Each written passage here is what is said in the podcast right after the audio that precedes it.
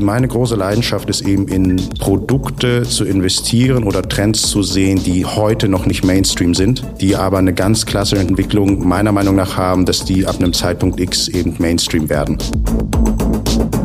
Machen wir uns nichts vor. Ist, glaube ich, in der heutigen Zeit auch nicht für viele so super sexy zu sagen, naja, ich übernehme jetzt das Pflegeheim und das ist hier meine Erfüllung. Führende Betreibergruppe, mit der haben wir quasi ein Blueprint, wie ein Pachtvertrag unserer Meinung nach aussieht. Die schaut sich den Betrieb vor Ort an, wir schauen uns die Immobilie an und mit Signing bzw. mit Closing merged, also kauft die große Betreibergruppe den vor Ort bestehenden Betrieb und hängt ihn sich unter ihre Holding.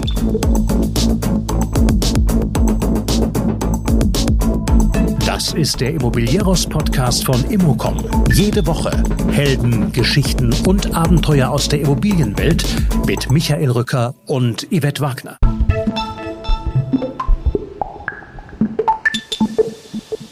Wir schauen uns den kompletten Healthcare-Markt in Deutschland an. Das sagt Alexander Fröse. 2020 gründete er die DLE Living mit, ein Investmentmanager, der in Pflegeheime und betreutes Wohnen investiert. Der Experte spricht mit mir über die gemeinschaftliche Konsolidierung des sehr stark fragmentierten Marktes in enger Partnerschaft mit führenden Betreibergruppen. Es geht außerdem um Kostendruck, Nachfolgeregelungen, Streichelzoos, Pacht, Indexierung und natürlich um Renditen. Die liegen bei über fünf Prozent, die Nachfrage also sehr groß. Genau deshalb wird das Closing eines neuen Artikel 8 Fonds auf das Ende des ersten Quartals gelegt, da noch Kapital nachfließt. Alexander Fröse erklärt zudem, wie ein Pflegeheim fondtauglich wird, warum er beim Thema ESG als Benchmark DAX-Konzerne nimmt und er lässt mich an seinen Gedanken teilhaben, selbst als Operator zu fungieren. Auch für das Ankaufprofil haben wir uns kurz Zeit genommen. Der zweite Podcast muss aber sein, da wir viel zu wenig Zeit hatten. Teil 1 gibt es jetzt aber hier nach dem Hinweis auf immocom.com. Dort finden sich nun auch alle Veranstaltungen für das Jahr 2024. Gern schauen und bei mir mit Ideen und Vorschlägen melden. Die Mailadresse steht in den Shownotes. Und nun viel Spaß mit Alexander Fröse.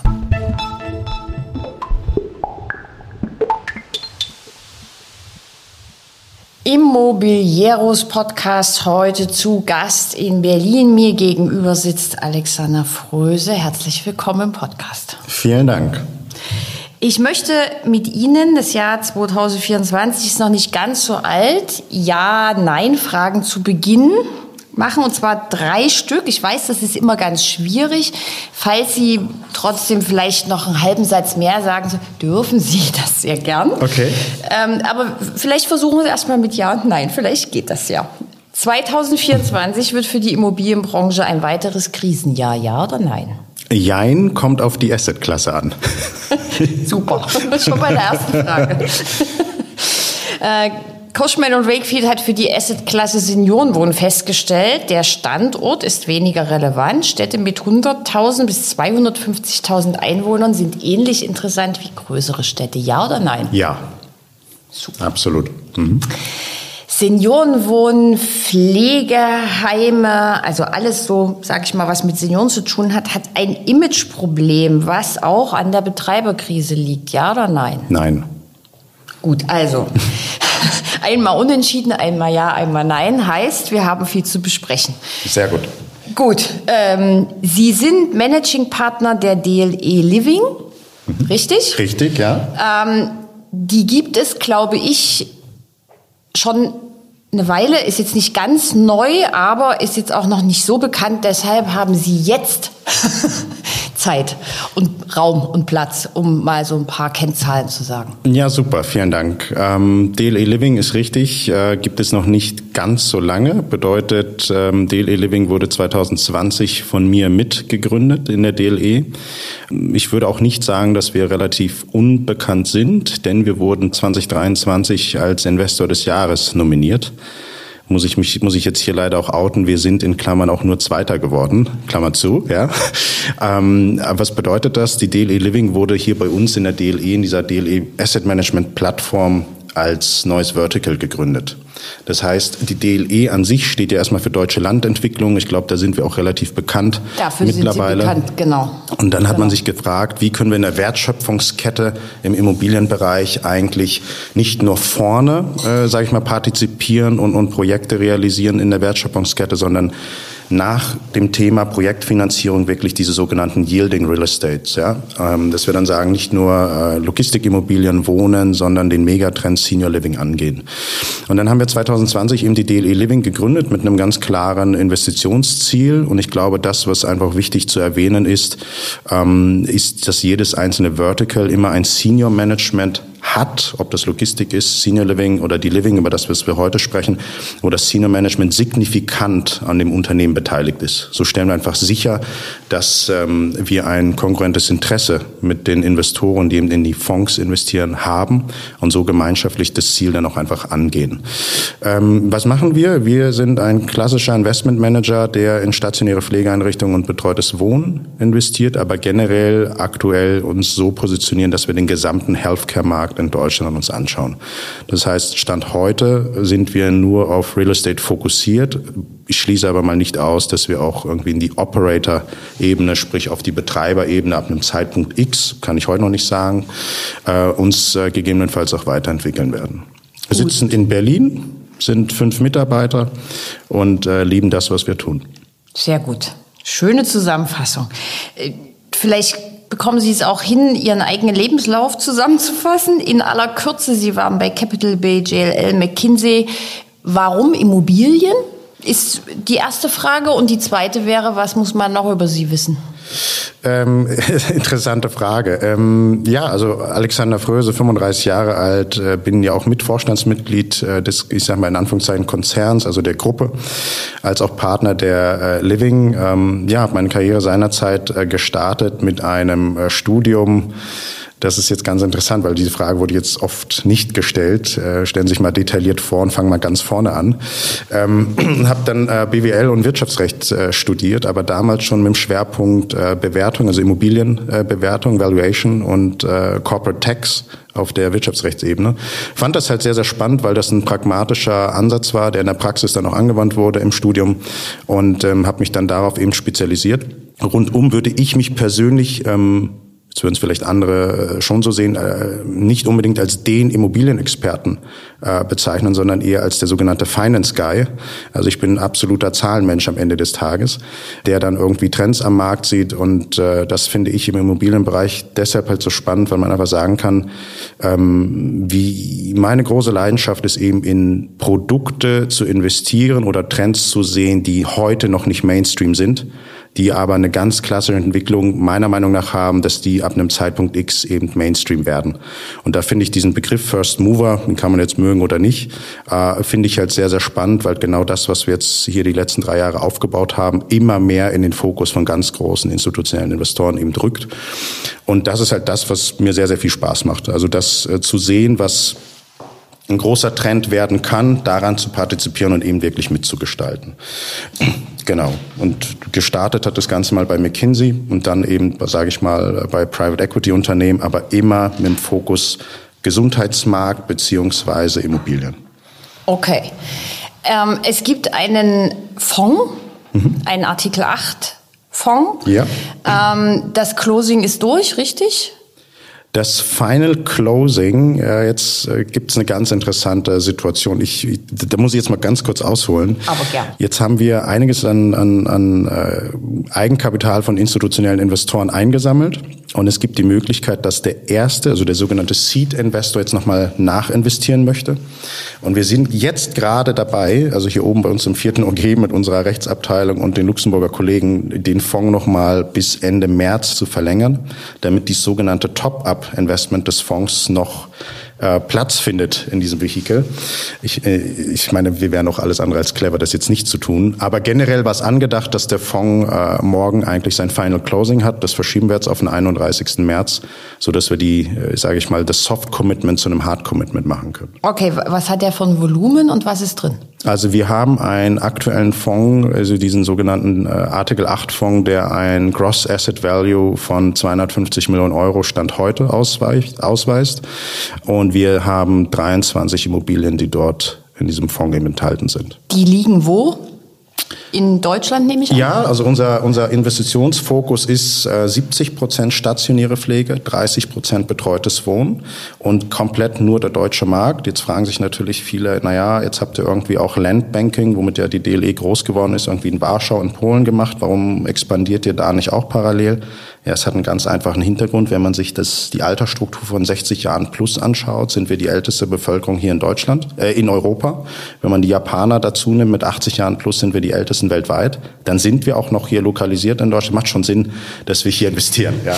Ähm, genau. Und äh, ja, das, den Fonds haben wir aufgelegt am 4. Januar 21. Da war der live, also der war dann wirklich gelauncht. Das heißt, die Arbeit hat eigentlich so in der zweiten Jahreshälfte 20 stattgefunden. Und ähm, da mal so ein bisschen aus dem Nähkästchen zu plaudern, haben alle gedacht, ich bin jetzt komplett verrückt geworden, weil wir hatten damals die Lockdown-Situation. Es gab mhm. kaum den Impfstoff.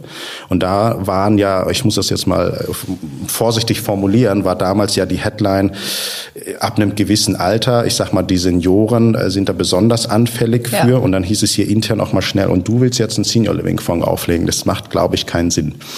Gut, jetzt haben wir so ein bisschen Proof of Concept, sonst würde, glaube ich, der erste Seed-Investor jetzt nicht nochmal nachlegen. Aber das war halt genau das, was ich eingangs gesagt habe, dass wir dann sehr, sehr großes Interesse haben, so Trends zu sehen, Trends nachzugehen und dann ähm, auch wirklich mhm. daran zu glauben. Deswegen sind wir übrigens auch in jedem, in jedem unserer Fonds äh, ist das Senior Management als auch die DLE-Gruppe immer mit eigenem Kapital mit investiert. Mhm. Dann ähm, lassen Sie uns mal über das Thema Pflegeheime sprechen. Mhm. So, ich komme jetzt mal mit meinem Wissen um die Ecke. Also sehr kleinteiliger Markt, in jedem Bundesland andere Anforderungen, ähm, hoher Sanierungsstau, keine Ahnung. Ähm, Habe ich noch irgendwas vergessen? Also ESG kommt jetzt auch noch mit voller Wucht. Fachkräftemangel. Fachkräftemangel, über den reden wir dann auch noch. Ähm, Betreiberinsolvenzen, so. Also was ist denn daran jetzt so spannend? Und jetzt kommt das Geheimrezept. Jetzt äh, kommt so die Coca-Cola-Formel für alle. Und ähm, das werden wir jetzt auch mal, das haben wir eigentlich auch immer schon mal disclosed, aber der, ist, der Markt ist so groß, dass man das eigentlich jedem nur ans Herz legen kann, da quasi eine ähnliche Strategie zu fahren. So, was machen wir, was die anderen, und ich sage jetzt bewusst keine Namen, vielleicht anders machen. Wenn man sich eben genau diesen Markt anschaut, haben wir einen maximal fragmentierten Markt. Was bedeutet das? Wir reden jetzt mal nicht über Real Estate, sondern wir reden mal nur über die Betreiber. Die letzten Headlines der letzten neun bis zwölf Monate waren Fachkräftemangel, Betreiberinsolvenzen, Kosten steigen und so weiter und so fort. Das ist richtig. Aber ich hatte ja gerade gesagt, wir haben am 4. Januar 21 den Fonds aufgelegt. Ähm, wir haben übrigens heute, das ist ja ganz spannend, dass das auch auf heute zutrifft, äh, die Ausschüttung an die Investoren. Wir haben seit dem 4. Januar 21 kein Cent Mietausfall. Wir haben keine einzige Insolvenz äh, in unserem Portfolio und das hat einen ganz bestimmten Hintergrund. Und jetzt komme ich zu dem Punkt, warum wir das Ganze machen. Es gibt, wenn Sie sich die Betreibergruppen anschauen, die Top 5 Betreiber in Deutschland haben den Marktanteil aller privat gehaltenen Betten kleiner 10 Prozent. Das heißt, es ist ein maximal fragmentierter Markt. Da hat sich mal, und ganz oft haben wir eine Situation, wo ein bestimmtes Ehepaar sich zum Beispiel mal selbstständig gemacht hat, hat gesagt, wir kaufen hier die Immobilie, wir könnten hier einen schönen Pflegeheimbetrieb kaufen, also Entities beide getrennt. Es gibt das Asset und die sogenannte Opco und haben dann da angestellt und so weiter. Und genau, und die haben vielleicht auch einen ganz, ganz ähm, nachhaltigen Betrieb, der ein sehr, sehr positives Ergebnis erwirtschaftet, die dann in eine Situation geraten, entweder haben sie Kostendruck, oder Sie sagen sich, die Nachfolgeregelung ist äh, jetzt ein bisschen ungewiss, weil machen wir uns nichts vor. Ist, glaube ich, in der heutigen Zeit auch nicht für viele so super sexy zu sagen, naja, ich übernehme jetzt das Pflegeheim und das ist hier meine Erfüllung. Ja, haben wir ganz oft die Situation. Und da gibt es sehr, sehr große, ich ich glaube, die Hörer wissen, welche, welche Funds und Companies gemeint sind. Ähm, sehr, sehr große Investment Management Companies, die dann sagen, ja, das ist vielleicht ein toller Betrieb und das ist vielleicht auch ein toller Standort, aber wir können und dürfen äh, gemäß Fondsregularien etc. das Asset hier nicht kaufen, weil es ist ja ein sogenanntes Non-Institutional Product. Und genau dieses Produkt ist perfekt für uns oder für, für den von uns äh, in Luxemburg residierenden Fonds. Warum? Auch wir dürfen das nicht oder der Fonds gemäß Fondsprospekt. Aber wir repositionieren dieses Asset im Ankaufsprozess. Und ich erlaube mir das mal ganz kurz ja, ich wollte, ich wollte zu erklären, sagen, was das ja, genau, bedeutet. Genau. Jetzt stellt man sich vor, man geht dahin und man macht eigentlich so ein Light, eine Light Due Diligence, so ein Light Underwriting und sagt, hey, eigentlich ist das total toll. Der schüttet irgendwie größer fünf Prozent aus. Das wird der Investor gut finden. Der Standort ist super. Und ich komme auch gleich nochmal zum Standort, wie wir den so ein bisschen bewerten. Aber ähm, wie bekommen wir den jetzt eigentlich in, in, äh, in das Fondsportfolio? Weil der Betrieb ist ja eigentlich eine Zwei-Mann GmbH. Darüber ist jetzt keine große Holding, die irgendwie mit Kapital ausgestattet ist. Deswegen haben wir vor der Fondsauflage, also zweites Halbjahr 20, gesagt und eigentlich schon über die Karriere hinweg äh, uns Partnerschaften mit führenden Betreibergruppen aufgebaut, so dass wir gesagt haben, die werde ich jetzt mal nicht nennen, aber dass wir dann bei, sagen wir mal, bei Betrieb XYZ die strategische Ausrichtung der nächsten zehn Jahre versucht haben nachzuvollziehen. Da gibt es Betriebe, die sagen, hey, wir wollen eine Marktdominanz in Niedersachsen. Da gibt es Betriebe, die sagen, oder Betreibergruppen, wir möchten nicht nach Ostdeutschland. Da gibt es welche, die sagen, hey, in Süddeutschland haben wir schon was, wir wollen in den nächsten 40, äh, in den nächsten zwei bis drei, vier, fünf Jahren irgendwie 40 weitere Betriebe. Also heißt, Sie suchen sich lokale, regionale Partner sozusagen? Ja, wir suchen uns eigentlich unter den Top 5 Top 10 führenden Betreibergruppen in Deutschland. Ich meine, die sind bekannt, das ist eine Corian, das ist eine Aloheim, eine Victus Group etc. Mit denen schließen wir Partnerschaften, indem wir ein, wenn man so möchte, Gentleman's Agreement hat, wo wir verstehen, was ist dem Betreiber wichtig, wo gleichzeitig aber auch der Betrieb oder die Betreibergruppe versteht, was uns aus Immobilieninvestorensicht wichtig ist. Und jetzt kommt also alles gar nicht so eine Rocket Science. Ja. Und jetzt, wenn man diese Partnerschaft eben hat, und das ist halt ein wie ich es gerade erklärt habe, ein Ehepaar, das hat sich irgendwo mal selbstständig gemacht und betreibt. Also ein Privatbetrieb, genau. mittelständisches. Das ist halt ein maximal unprofessioneller Markt am Ende. Ne? Da gibt's nicht, wenn man da mal mit dem Datenraum kommt, ja, was soll denn ein Datenraum sein? Ja? So, es gibt Situationen, wo unser Analyst dann, dann dahin fährt, die Dokumente selber scannt. Also es ist halt wirklich aufwendig. Also die arbeiten noch mit Papier und. Total, ja. ja. Okay. So. so, und dann kommt der, der Punkt, wo wir einfach sagen, die führende Betreibergruppe, mit der haben wir quasi ein Blueprint, wie ein Pachtvertrag unserer Meinung nach aussieht. Die schaut sich den Betrieb vor Ort an, wir schauen uns die Immobilie an und mit Signing beziehungsweise mit Closing merged, also kauft die große Betreibergruppe den vor Ort bestehenden Betrieb und hängt ihn sich unter ihre Holding. Was bedeutet das? Alle Mitarbeiter behalten ihren Job. Auf einmal hat man darüber, in dem letzten Fall war es so eine Holding, die 350 Millionen Euro Umsatz macht, die kapitalstark ist und plötzlich haben so, ich sag mal, Themen wie Bürgschaften, Patronatserklärungen etc. eine echte Sicherheit, auch aus der Immobiliensicht von unserer Seite. Was bedeutet das für den Fondsinvestor? Der sagt sich, wow, ihr habt eigentlich ein Non-Institutional Product zu einem institutionellen Produkt gemacht. Und zwar mit Day One des Closings. Weil dann hat man im juristischen, sagt man dann so einen Lockbox-Mechanismus, wo die Opco in, oder die Propco in die Opco fällt und andersrum.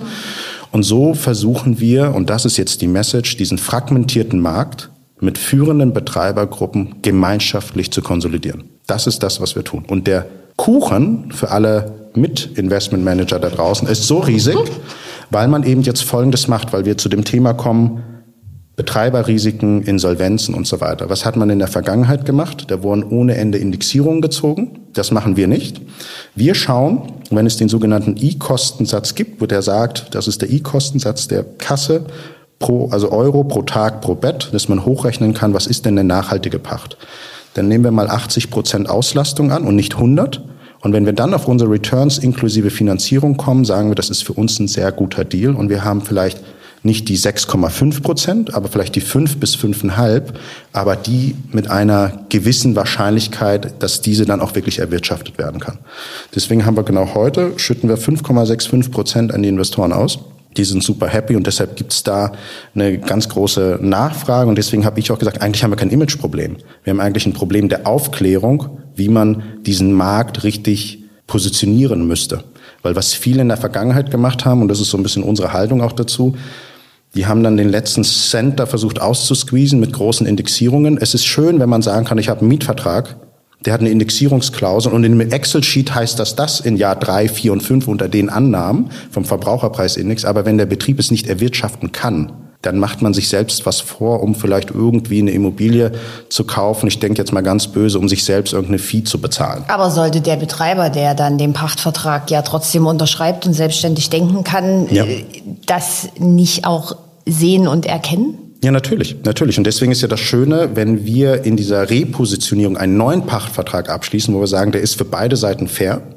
Der kann auch mit einer gewissen Auslastung, wenn man sagt, man hat eben 80 oder 85 Prozent und nicht 100 und hat da seine sogenannte nachhaltige Pacht, Dann gibt man dem Betreiber, der dann einen 29 bis 25 Jahres Pachtvertrag unterschreibt, weil das ist die Durchschnittslaufzeit, Mietvertragslaufzeit in Deutschland, ähm, dann gibt man dem mehr als nur ein gutes Gefühl mit, sondern wirklich das, sage ich mal, den Stempel darauf, dass wir hier eine Partnerschaft geschlossen haben.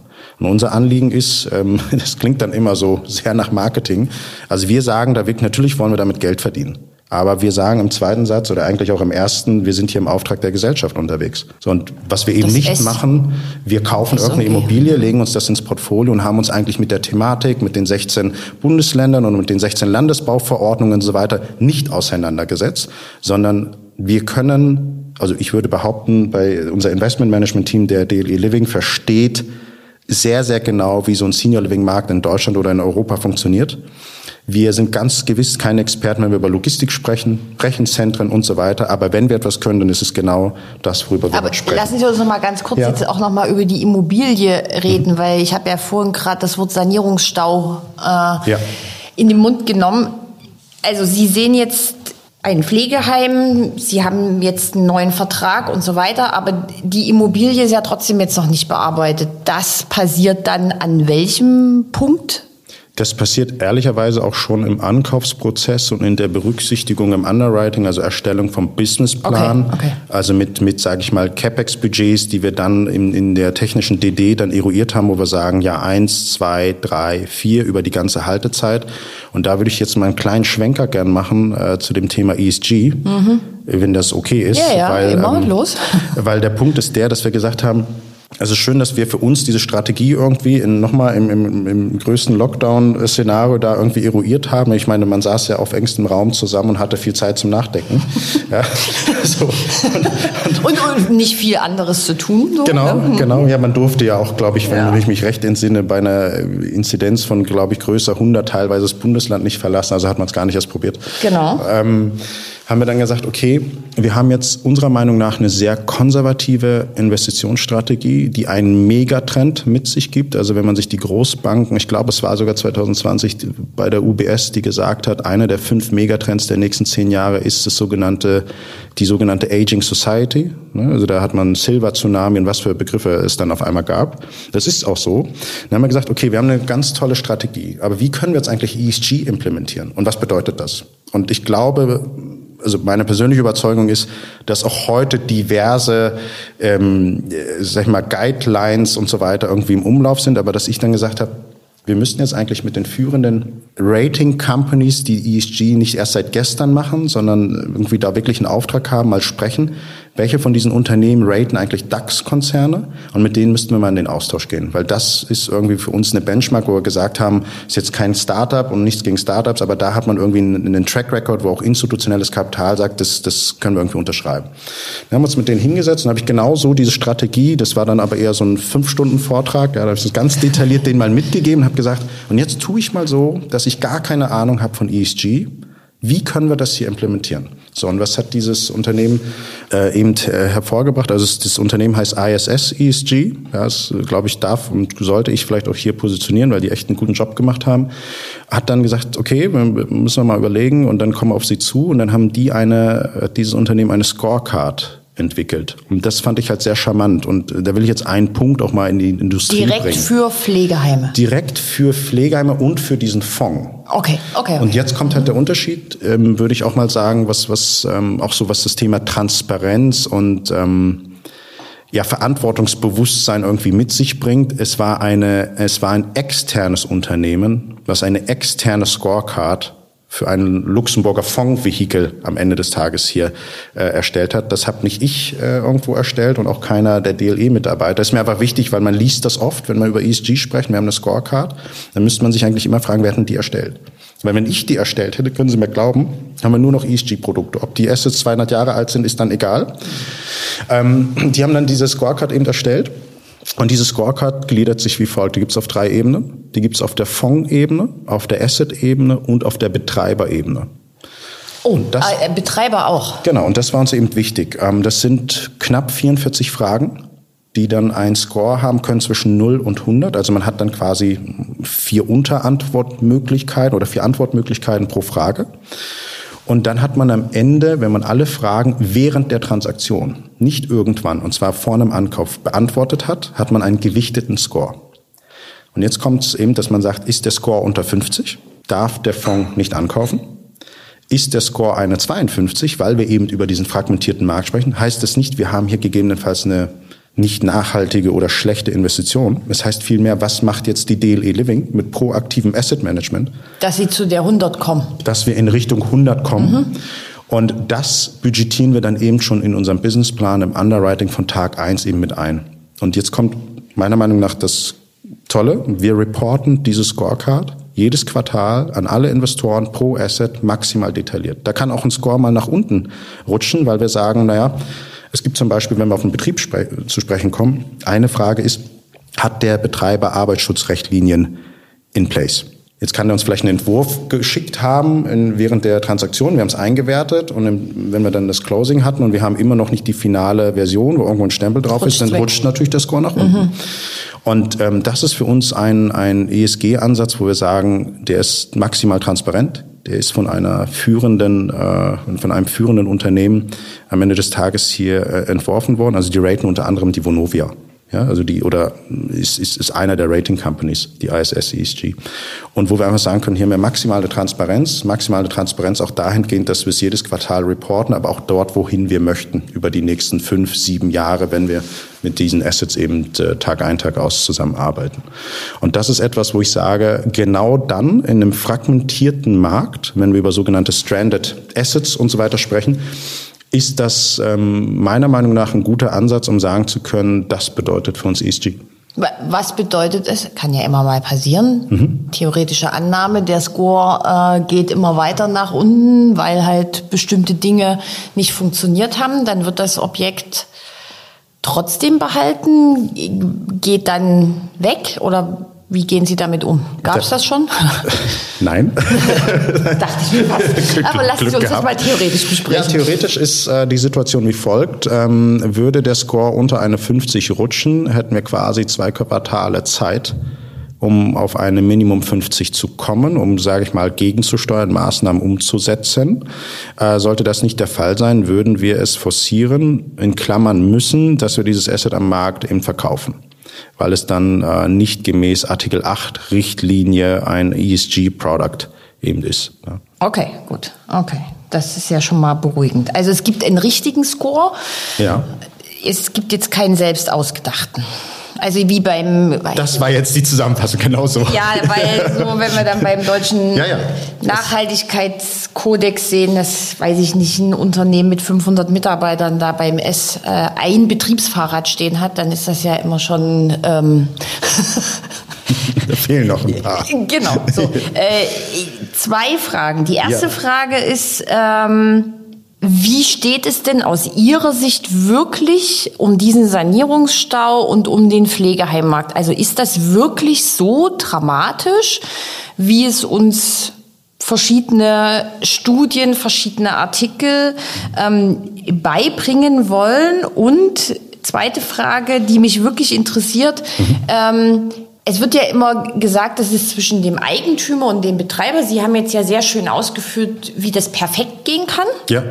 Man hat ja trotzdem immer das Gefühl, es geht eigentlich überhaupt nicht perfekt. Ist, ist, ist auch dieses Verhältnis so nachhaltig gestört? Also wie, wie ist das so, wenn Sie so in den Markt rausgehen? Äh, ich fange mal mit der zweiten Frage mhm. vielleicht an. Ähm, ich glaube, also anders. Von unserer Seite aus gesprochen mit den Betreibergruppen, mit denen wir sehr, sehr eng arbeiten. Und sehr, sehr eng heißt, man spricht nicht nur, wenn man wieder einen potenziellen Deal auf dem Tisch hat, sondern man hat eigentlich so eine ongoing relationship. Ja, das zieht sich komplett durch. Ähm, haben wir ein sehr, sehr ungestörtes Verhältnis. Es ist eher schon so, dass man dann sagt, na, passt auf, ähm, wir haben hier irgendwie ein Leck im Dach und so weiter. Ich weiß, ihr habt das für das Jahr vier budgetiert, wir sind jetzt aber im Jahr zwei, äh, so dass man auch wirklich mit den Betreibergruppen im Ankaufsprozess schon mal teilt, was haben wir eigentlich mit der Immobilie vor. Genauso halt das Feedback von den Betreibergruppen bekommt, was hat diese Betreibergruppe über die nächsten Jahre vor? Also auf der Gruppe als auch vor Ort. Haben sie Fachkräftesituationen, wo sie sagen, kann schwierig werden mit der Belegung, weil es gibt Bundesländer, wenn da eine Fachkraft eben nicht mehr vor Ort ist, dann kann ich vier Betten nicht belegen und so weiter. Und ich glaube, das ist das Problem. Das Problem ist, dass wir nicht den wirklichen Austausch zwischen Propco und Opco Teilnehmern haben oder beziehungsweise man, man hat gewisse Fonds, wo vielleicht mal ein Pflegeheim irgendwo eine Teilallokation mit anderen Assetklassen sich geteilt hat und so weiter. Also zu wenig Fachwissen?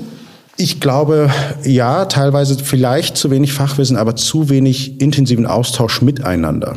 Also dass man nicht nur sagt, ich kaufe jetzt hier ein Asset und da gibt's ja schon irgendwo einen Mieter und ähm, der hat irgendwie Reporting-Verpflichtungen und die wird er mir schon schicken, wenn ich das irgendwie der Bank weiterleiten muss, ja, sondern dass man da einen Austausch hat, dass man wirklich versteht und miteinander gewisse Probleme eben angeht. Und ich glaube, die Zukunft äh, dieses Marktes wird halt weiter diese Konsolidierung sein, dass große Betreibergruppen mit viel privatem Kapital ausgestattet eben diesen fragmentierten Markt konsolidieren werden. Und ist, ist das nicht aber auch eine Gefahr, dass dann von wenigen Großen sozusagen der Markt beherrscht wird, in Anführungsstrichen? Ich sehe das. Ich und das, das kleine Individuelle wegfällt? Oder finden Sie, dass jetzt bei einem Pflegeheim so ein kleiner Individueller, wie Sie es vorhin gesagt haben, ein Ehepaar übernimmt, äh, dass Sie sagen, mh, mm, nee, brauchen wir nicht? Äh, das, das Schöne ist ja, die Individualität fällt ja gar nicht weg. Das hatte ich vielleicht im, klang das im Eingang so, dass da ein etwas unter eine große Holding gehangen wird, aber die DNA, also strukturell ist das, wie ich es erklärt habe, aber ähm, vor Ort passiert gar nichts. Also wenn Sie an dem Pflegeheim, also in dem Falle mit, mit der einen Gruppe, mit der wir zusammenarbeiten, dort äh, vorbeifahren und äh, sind fünf Jahre lang da vorbeigefahren, dann machen wir diesen Deal da wird es die nächsten fünf Jahre nicht anders aussehen. Also ich hoffe doch, indem wir da investieren und das sieht irgendwie dann doch alles schicker und netter aus. Ähm, vielleicht da als Randnotiz, äh, 98 Prozent aller Bewohner, die wir befragt haben, vielleicht mal als Gegenfrage, äh, was, was ist für die am wichtigsten? Was, was würden Sie da schätzen? Weil ich gerade am Vorbeifahren und ich habe gerade so ein Bild vor Augen, das würde ich nur mal gerne hier in den Raum. Ich finde das immer so eine ganz interessante Frage, weil wir sprechen immer über Markt und Betreiber, aber was ja, möchte der Bewohner? glaube ich. Ja. Ein Streichelzoo. Ein Streichelzoo? Ja, die wünschen sich alle Haustiere, Tiere. Also das nur mal einmal. Ach Gottchen, das ja, ist ja, genau. das ist ja, da das ist ja wirklich ganz reizend. Total also, toll. Und dann fängt man halt auch an, und das meine ich der mit Therapiehund, aber jetzt auch noch sozusagen zum Streichelzoo. Ja, oder Kaninchen oder, Katzen, oder Hasen. Oder, so, ja, und, genau. und, dann fängt man auf einmal an, als, als Real Estate Investor äh, dort mit, mit Tierheim und so weiter zu sprechen. Nein, das ist wirklich, und das, das meine ich, so tief geht dann diese sogenannte Partnerschaft. Das war ich jetzt ja, nur als ja. Randnotiz raus. Aber diese Individualität, um da mal kurz zurückzukommen, ähm, die verliert sich nicht, ganz im Gegenteil, weil wir haben einen äh, Pflegeheimbetrieb, den kann ich jetzt auch einfach mal nennen, der ist in Boltersen. Ich wette. Wo ist das denn? Genau, das ist die Frage. Ähm, und dann kommen wir auch gleich mal zu Standortqualität ja. und so weiter. Äh, Boltersen liegt in der Nähe von Lüneburg und Lüneburg ist ja ein bisschen südlich äh, von Hamburg, äh, hat ja auch seinerzeit, glaube ich, von Daniel Liebeskind für 94 Millionen Euro so einen schönen äh, Universitätsneubau bekommen oder entworfen zumindest. Ähm, und Boltersen, äh, da heißt der Pflegeheimbetrieb zum alten Gutshof. Der hieß vor der Transaktion so, der heißt auch heute noch so, hängt aber heute unter einer sehr, sehr großen Betreibergruppe. Gutshof heißt so ein bisschen Bauernhofmäßig? Ja, total schön. Total schön. Ist auch, äh, sage ich mal, dezentraler gelegen. Dazu kommen wir vielleicht gleich noch, was, was so Standorte ausmacht. Ähm, und da haben die Mitarbeiter ihren Job behalten. Die zwei Eigentümer, äh, die das Asset eben verkauft haben, um es mal vorsichtig zu sagen, die waren sich untereinander nicht mehr grün und haben eigentlich den Käufer gefunden. Wir haben das ganze Projekt äh, in Anführungszeichen übernommen, mit einer führenden Betreibergruppe dann erworben und äh, auch äh, es gab 27 nicht barrierefreie Bäder, dann haben wir investiert. Es gibt jetzt 27 barrierefreie Bäder, also für uns auch eine eine Art von Wertschaffung im Objekt, aber halt auch auf der emotionalen Ebene äh, geht nicht. Wir können nicht ein Pflegeheim betreiben mit nicht barrierefreien Bädern. Ja. Unabhängig jetzt Erscheint jeglicher ja. Landesbauverordnung. Aber es heißt immer noch zum alten Gutshof. Nur darüber hängt jetzt eine Holding mit 400 Millionen Euro Umsatz. Und das ist eben das, wo ich sage, diese Individualität, die ist immer noch gegeben. Und der Mitarbeiter hat seinen Job eben nicht verloren, sondern fühlt sich viel mehr bestärkt, dass er sagt, wow, darüber, äh, und das jetzt mit jeglichem Respekt, ist, ist nicht eine Zwei-Mann-GmbH, sondern, sondern ein Sicherheit. großes Unternehmen. Ja. Und ähm, äh, das Schöne ist, dass man dann sagen könnte, also wie denkt der Betreiber, also die, die, die großen Operator, die sagen sich, naja, habe ich eigentlich im Umkreis ein Cluster mit einer Fahrzeit zwischen 30 und 45 Minuten weitere Pflegeheime? Die ich quasi onboarden könnte unter meine Holding. Jetzt könnte man gemein sein und sagen, brauche ich dann, wenn ich jetzt fünf weitere kaufe und in Summe sechs habe, brauche ich sechs Geschäftsführer.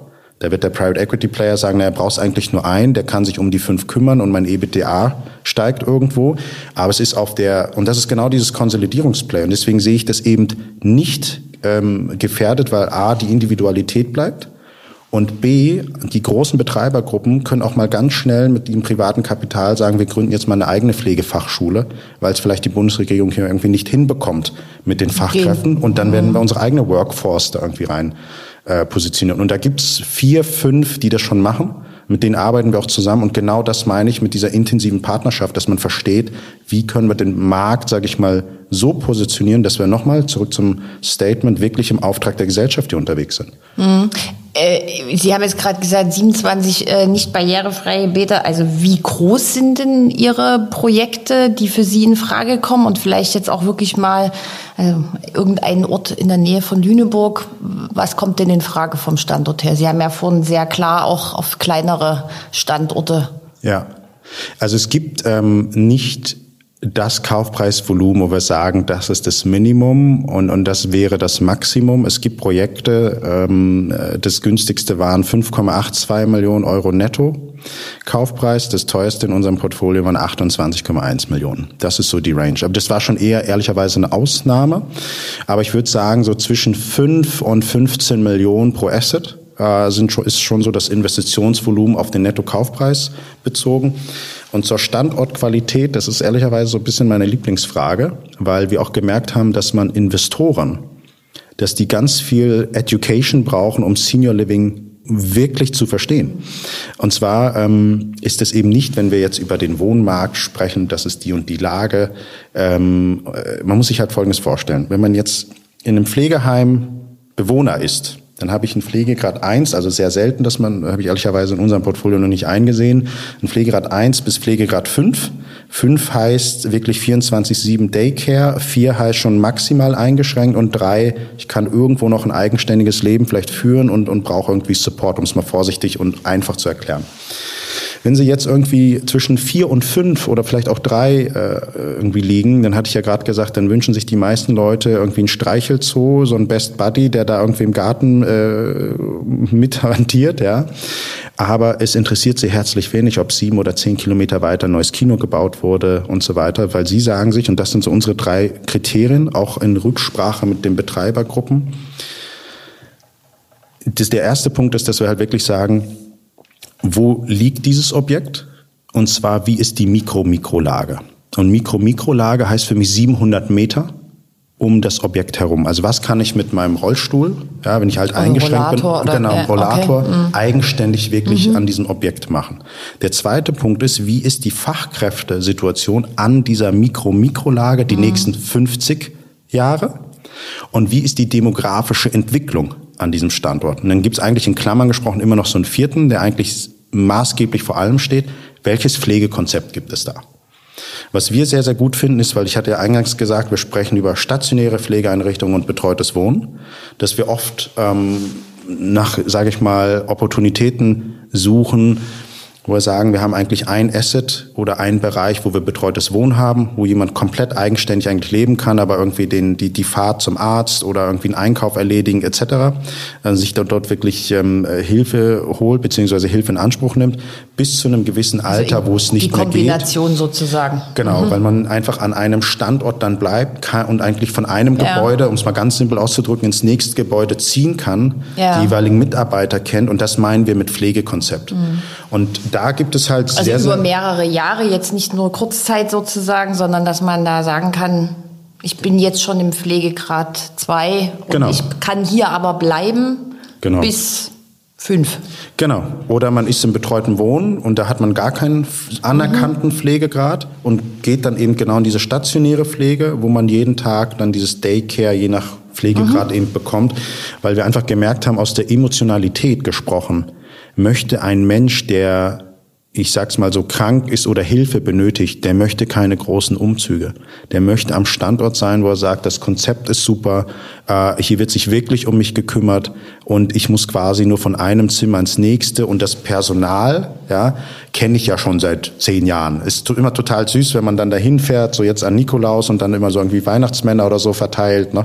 also Schoko-Weihnachtsmänner und und ähm, äh, sie sich dann jedes Jahr irgendwie daran erinnern und das ist halt so, ich würde mal sagen, unser Auftrag und das finden wir gut und das ist halt das, wie wir einen Standort klassifizieren. Ich gebe mal ein Gegenbeispiel. Ganz, ganz kurz, ganz kurz, ja. Gegenbeispiel, Mikro Mikro-Mikrolage, weil Sie jetzt sagen 700 Meter, was erwarten Sie denn in den 700 Metern? Da muss ein Bäcker sein, eine Drogerie, auf was gucken Sie da? Ja, das ist schon so, dass man sagt, so dieses Food Anchored, also kann jemand sich seine frischen Brötchen im Zweifel irgendwo selber holen? Gibt es da draußen vor dem Bäcker, das, das ist übrigens auch immer ganz toll, wenn es da so, man kennt das ja auch, wenn man an gewissen Orten dann vorbeifährt, dass dann draußen Leute schon mittags sitzen und ihren Kaffee trinken, die ein gewisses Alter haben und eingeschränkt sind. Das ist für die Lebensqualität. Das ist für jemanden, der ich sage jetzt mal aus meiner Brille gesprochen, in meinem Leben 24-7 arbeitet. Das wäre jetzt nicht der Standort, den ich mir morgen wünschen würde, dass ich dort wohne. Aber wenn man eben ein, so eingeschränkt ist, dann fühlt man sich einfach gut, wenn man diese Hilfe in so einem bestimmten Radius bekommt und eben noch ein Programm, was einem einen maximalen Mehrwert bietet, ohne erstmal eine halbe Stunde oder eine Stunde irgendwo hinfahren äh, zu müssen. Und jetzt einmal kurz zum, zum, äh, zur Education der Investoren. Wenn man denen das so erklärt, dann verstehen die das sofort, aber die kommen meist alle aus der Brille, naja, das ist ja eine B- und C-Lage. Da haben wir doch Wohnen gemacht und Office, das kann ja nicht irgendwie Na, das ist sein. ja wahrscheinlich eine E-Lage, oder? Da in der G- Genau, wenn man das aus der Ja. Brille pers- sich anschaut, aber wenn man sich aus der Senior Living Brille anschaut, ist es eine Top-A-Lage. Weil man eben genau sagt, man möchte eben in Anführungszeichen da rausfahren, weil man genau weiß, man hat eben dort eine gute Fachkräftesituation, man hat dort die Mikro-Mikrolage, die funktioniert und eine demografische Entwicklung der nächsten 50 Jahre. Das heißt, da müsste man ja eigentlich für, für den Bereich diese ABCDE umschreiben. Das ist so. Mit- also das, ist, das meine ich damit. Das ist genau das. Wenn Sie sich jetzt das anschauen, ähm, jetzt nehmen wir mal die Kölner Innenstadt. Und jetzt aus der Investoren, Immobilieninvestorenbrille sagen Sie, boah, das ist ja super, 80 Einzelzimmer, Drittverwendungsmöglichkeit. Wenn der Betreiber das hier mal nicht hinbekommt, dann ist das morgen Microliving oder Student Housing. Sicherlich richtig. Aber wohnen wollen Sie da als, als Patient, der plus 70, 75, 80 Jahre alt ist, nicht. Weil Sie gehen dann raus und stehen auf einer dicht befahrenen Straße. Das mögen sie nicht. Und das ist auch das, was wir von den, was wir von den Betreibergruppen eben wiedergespiegelt bekommen. Da ist auch kein Platz für ein Streichelzoo. Genau so ist es. Die haben meist keinen Innenhof, die haben dann sicherlich irgendwie Freiflächen innerhalb des Gebäudes. Aber die sind ehrlicherweise einfach froh, wenn sie draußen in einem bestimmten Garten äh, sitzen, äh, irgendwie ihren, ihren Hobbys da nachgehen können, ob das Lesen ist, ob das Stricken ist oder wie auch immer. Und da will man eben auch seine Ruhe und nicht diesen maximalen Lärm haben. Man sieht das ja auch oft, dass äh, vor Pflegeheimen, die an so viel befahrenen Straßen sind, dass dann da so davor die Leute mit ihrem Rollator. Stehen Genau. und dann den Autos zugucken. Es gibt bestimmt schönere Orte, wo Ist man so. das machen kann. Genau. Genau so ist es. Und, und das ist halt das, wo ich dann sage, man darf halt nicht eben mit dieser klassischen, klassischen Immobilienbrille auf diese Asset-Klasse schauen, sondern und nicht nur auf Zahlen, natürlich müssen die stimmen, sondern genau auf das, was ich gesagt habe, Pflegekonzept, Mikro-Mikrolage und eben nachhaltig über die nächsten Jahre. Und ähm, ich gebe immer den Tipp, wenn man investieren möchte in Pflegeheimimmobilien, sich einfach mal fragen, würde ich meine Eltern hier platzieren, wenn ich müsste? So welches in dem Radius von fünf bis zehn Kilometern nehme ich dann. Und wenn man die dann mal abfährt, dann muss man nicht der große Immobilienexperte sein, sondern dann hat man ein Gefühl dafür, na, das ist jetzt vielleicht nicht so toll, ja, weil es irgendwie doch zu innerstädtisch liegt, weil vielleicht nicht investiert wurde. Da war ich jetzt in ein mit Gebäude. Bauchgefühl und mit Wohlfühlen gar nicht so weit entfernt. Ja, ja, genau. Ja, das ist so. So. Es gibt noch ganz, ganz viele Themen, Ja. Alexander Fröse, über die wir sprechen müssten. Die Zeit ist jetzt aber so ein bisschen abgelaufen. So, also heißt, äh, das nächste Mal reden wir über ausländische Investoren, wir reden über Ausbildung, wir reden über Fachkräftemangel und wir reden noch ein bisschen mehr über betreutes Wohnen. Und das heißt, wir haben eine zweite Verabredung. Super, ich freue mich. Vielen Dank. Vielen Dank fürs Gespräch. Dankeschön.